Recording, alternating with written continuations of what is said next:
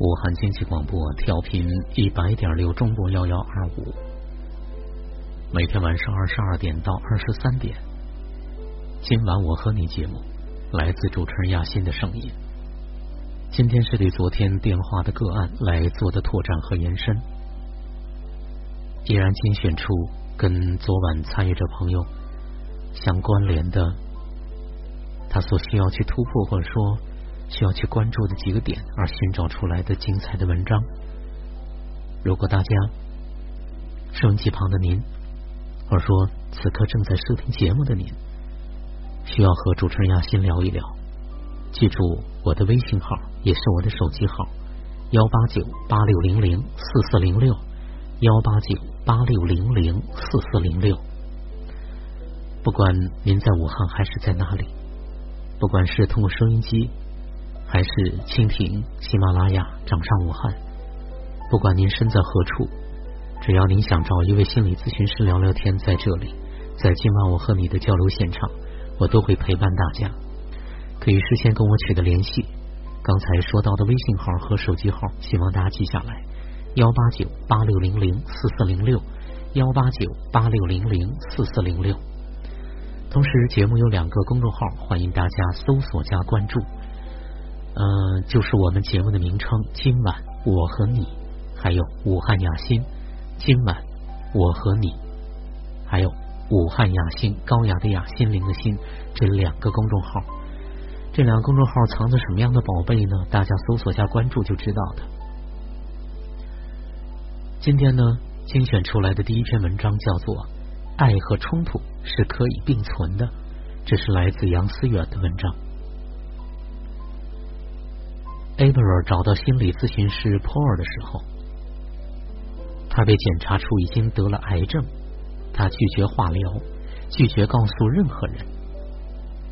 准确的说，Paul 是第二个知道他得了癌症的人，而第一个是他在确诊癌症回学校的路上，一个陌生人和他搭讪，他对对方大喊说：“我得了癌症。”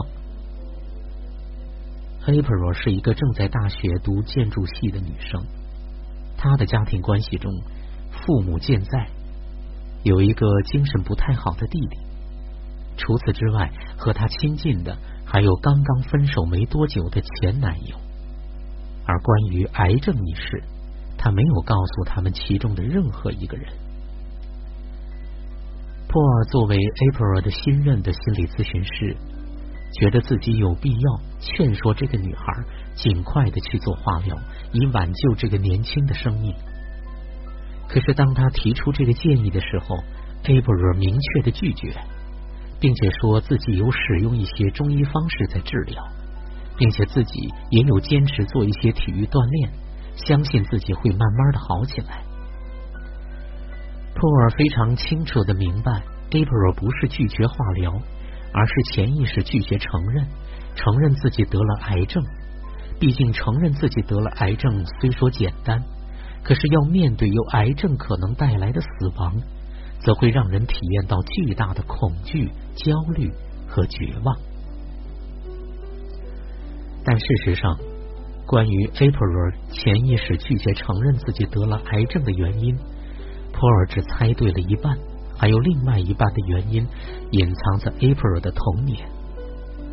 在 April 的回忆里，他记得是在自己十岁左右的时候，父母因为某个理由，在一个高层酒店举办了一场聚会。聚会上霓虹闪烁，音乐四起，所有的来宾都开始了翩翩起舞。April 也看见了自己的父母深情相拥，随着音乐的律动。在舞池中绚烂的舞动，大概是场地上太拥挤，靠近窗边的 April 从低矮的玻璃窗坠楼了。奇迹的是，他坠落到一楼的一个雨棚上面，缓冲之后才又落到了地面。他没有受伤，但是他仍然感到惊恐万分。他哇哇大哭，然后起身返回了舞场。让我们把故事暂停一下。想象一下，如果你是那个坠楼的十岁小女孩，此刻的你应该会做什么呢？会哭喊着回到舞场，拉着自己的父母，告诉他们：“你刚刚坠楼了，你很害怕，你身体很疼痛。”然后父母可能会紧紧的抱住你，安抚你的焦虑和恐惧，再带你去医院进行身体检查。这是你想象的场景，对不对？然而，April 并没有这么做。他在回到舞场前，看到酒店走廊中有一面镜子。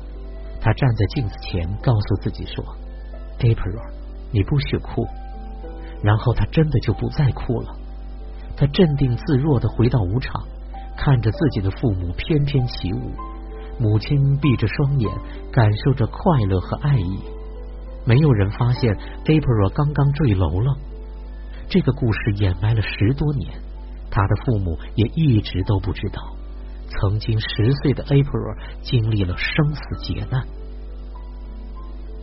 在那之后，每当 April 遭遇到一些伤害性的事件或者挫折的时候，他都习惯性的对着镜子或者自言自语说：“April，你不许哭了。”然后他就能立即停止哭泣，然后好像什么事儿都没有发生一样，让生活继续。这就是 April。在潜意识里决绝承认自己得了癌症的另外一个原因，他不允许自己脆弱，不允许自己生病，他只能独立，只能强大。心理治疗师 Paul 试图带着 April 去看见自己的这部分，即习惯性的坚强、不敢表达脆弱的自己。但是当普尔试图去分析他的母亲对他的影响的时候，April 非常气愤的说：“请停止吧！你不要再指责我的母亲。我认为她没有做错任何的事情。她明明可以成为一个非常棒的芭蕾舞演员，但是为了照顾我的弟弟，他放弃了他最爱的芭蕾舞，全身心的照顾精神不太正常的弟弟，这才能够让他在安全的环境中成长，让他不觉得自己是个怪咖。他现在才能成为一个图书管理员。” April 为母亲忽略自己找到了很多的理由，他感同身受的觉得母亲很伟大，为了弟弟牺牲了太多。他也能对弟弟的遭遇表达共情，觉得他的世界太过艰难。April 似乎能够理解全世界，感受全世界，但是他唯独不能感受他自己，那个同样是孩子，生病了也渴望安慰，跌倒了也渴望关注的自己。因为一旦他成功的感受到了自己，他必然与此同时要面对另外两种与之共存的感受：一是指责父母对他的忽略，二是嫉妒弟弟抢走了父母的关爱。为了不让自己的体验内疚和心痛，April 通过合理化的防御方式，即认为母亲做的一切都是对的，阻止自己去感受自己，表达自己。并且让自己表面上变得很坚强，来配合母亲对自己的忽略。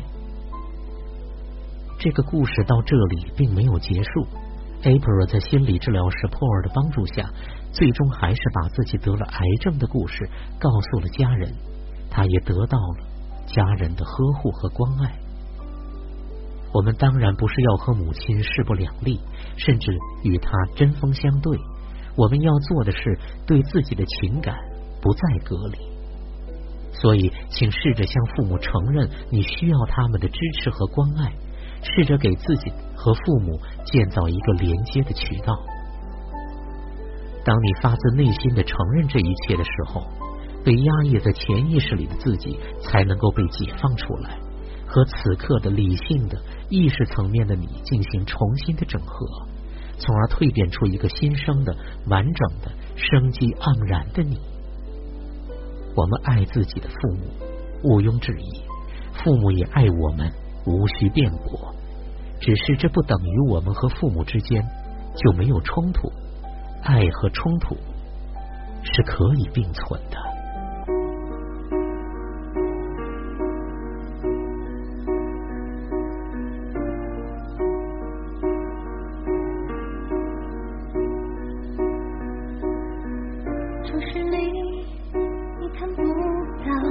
每个人。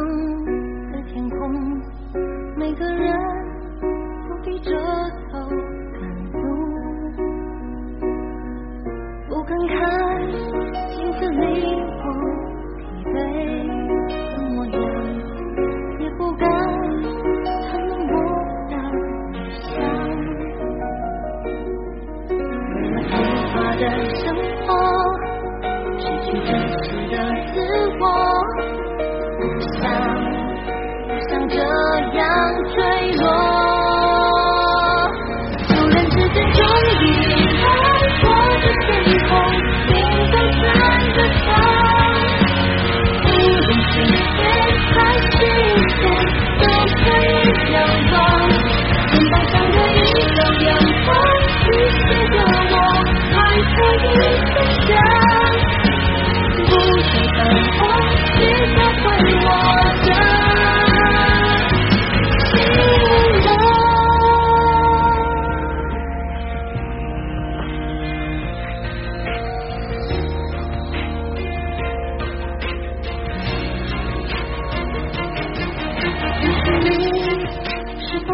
一样正的天空每个人都在祈祷寻找我停下我的脚步心去感受角落里那道微弱的光背着沉重的枷锁